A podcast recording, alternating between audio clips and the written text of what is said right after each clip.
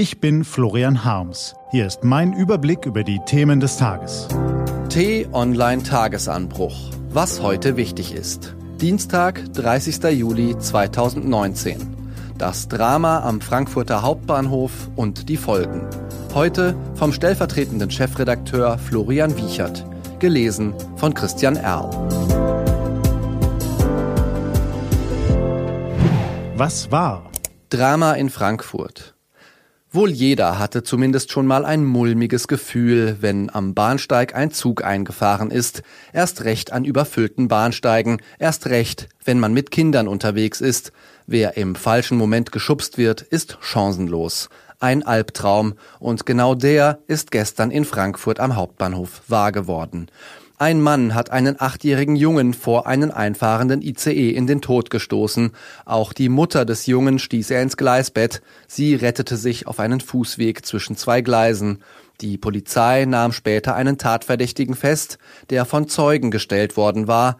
Nach ersten Ermittlungen handelt es sich um einen 40-Jährigen mit eritreischer Staatsbürgerschaft, wohnhaft in der Schweiz. Seine Opfer kannte er angeblich nicht. Ein Drama und nicht das erste dieser Art. Es ist erst eine Woche her, dass ein Mann in Nordrhein-Westfalen eine Frau vor einen einfahrenden Zug geschubst hat.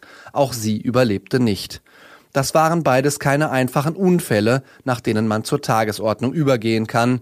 So sieht es zumindest auch Bundesinnenminister Horst Seehofer, der seinen Urlaub abbrach, um sich mit den Köpfen der Sicherheitsbehörden zu treffen und heute Stellung zu nehmen.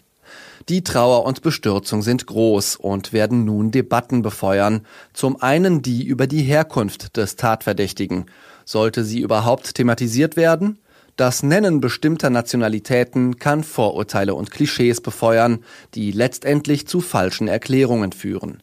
Diese wiederum werden unter Umständen instrumentalisiert für eine Politik der Ausgrenzung. Auf der anderen Seite gibt es das Recht der Öffentlichkeit auf Information, insbesondere wenn eine außergewöhnlich schwere oder in ihrer Art und Dimension besondere Straftat vorliegt, wie es im Pressekodex heißt. Dies ist hier der Fall. Deshalb ist zum jetzigen Zeitpunkt eine andere Debatte zielführender, die um die Sicherheit und gegen aufkommende Angst am Bahnsteig. Natürlich kann sich jeder Reisende bis zu einem gewissen Maß schützen. Er kann seine Umgebung im Blick behalten, sich vor eine Wand bzw. ein Wartehäuschen stellen, damit niemand im Rücken stehen kann. Er kann weniger auf sein Handy und mehr auf den Bahnsteig schauen. Aber reicht das? Und will man das? Viele Möglichkeiten gibt es nicht, um die Sicherheit zu verbessern. In anderen europäischen Ländern und Städten, auch im außereuropäischen Ausland, gibt es bereits Lösungen mit Absperrungen, Glas- bzw. Plexiglaswände mit Türen, die sich erst öffnen, wenn ein Zug steht, sorgen für Sicherheit. Das gilt nicht nur bei möglichen Attentaten am Bahngleis, sondern auch für Unfälle beispielsweise von Betrunkenen. Auch in deutschen Städten waren solche Lösungen schon Thema, beispielsweise beim U-Bahn-Netz in München, zumal eine Überwachung mit Laserscanner nicht praktikabel war und in einem Fall wie dem aktuellen in Frankfurt ohnehin nicht helfen würden. Kaum auszudenken, was es kosten würde, an den Bahnhöfen umzubauen, und vielleicht handelt es sich dabei auch schlichtweg um Aktionismus. Trotzdem ist es richtig, zumindest darüber zu diskutieren, damit sich so ein Albtraum nicht wiederholt. Falsche Instagram-Likes. Cathy Hummels hat ein Problem. Die T-Online-Redaktion hat mit Hilfe eines Analyseunternehmens hunderttausende Likes auf ihrem Instagram-Profil als nicht authentisch identifiziert. Die Influencerin und Frau von Fußballspieler Mats Hummels hat sich gestern zu unserer Berichterstattung geäußert, natürlich auf Instagram. Wie läuft das mit den falschen Likes? Ein junger Mann mit tausenden Accounts hat mit T-Online geplaudert und gezeigt, wie das Geschäft mit den Fake-Accounts funktioniert. Was steht an? Auf t-online.de geht's heute auch um diese Themen.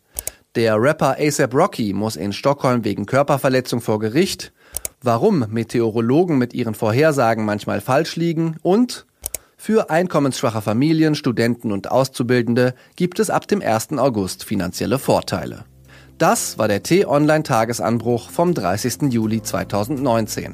Produziert vom Online-Radio- und Podcast-Anbieter Detektor FM. Den Podcast gibt's auch auf Spotify. Einfach nach Tagesanbruch suchen und folgen.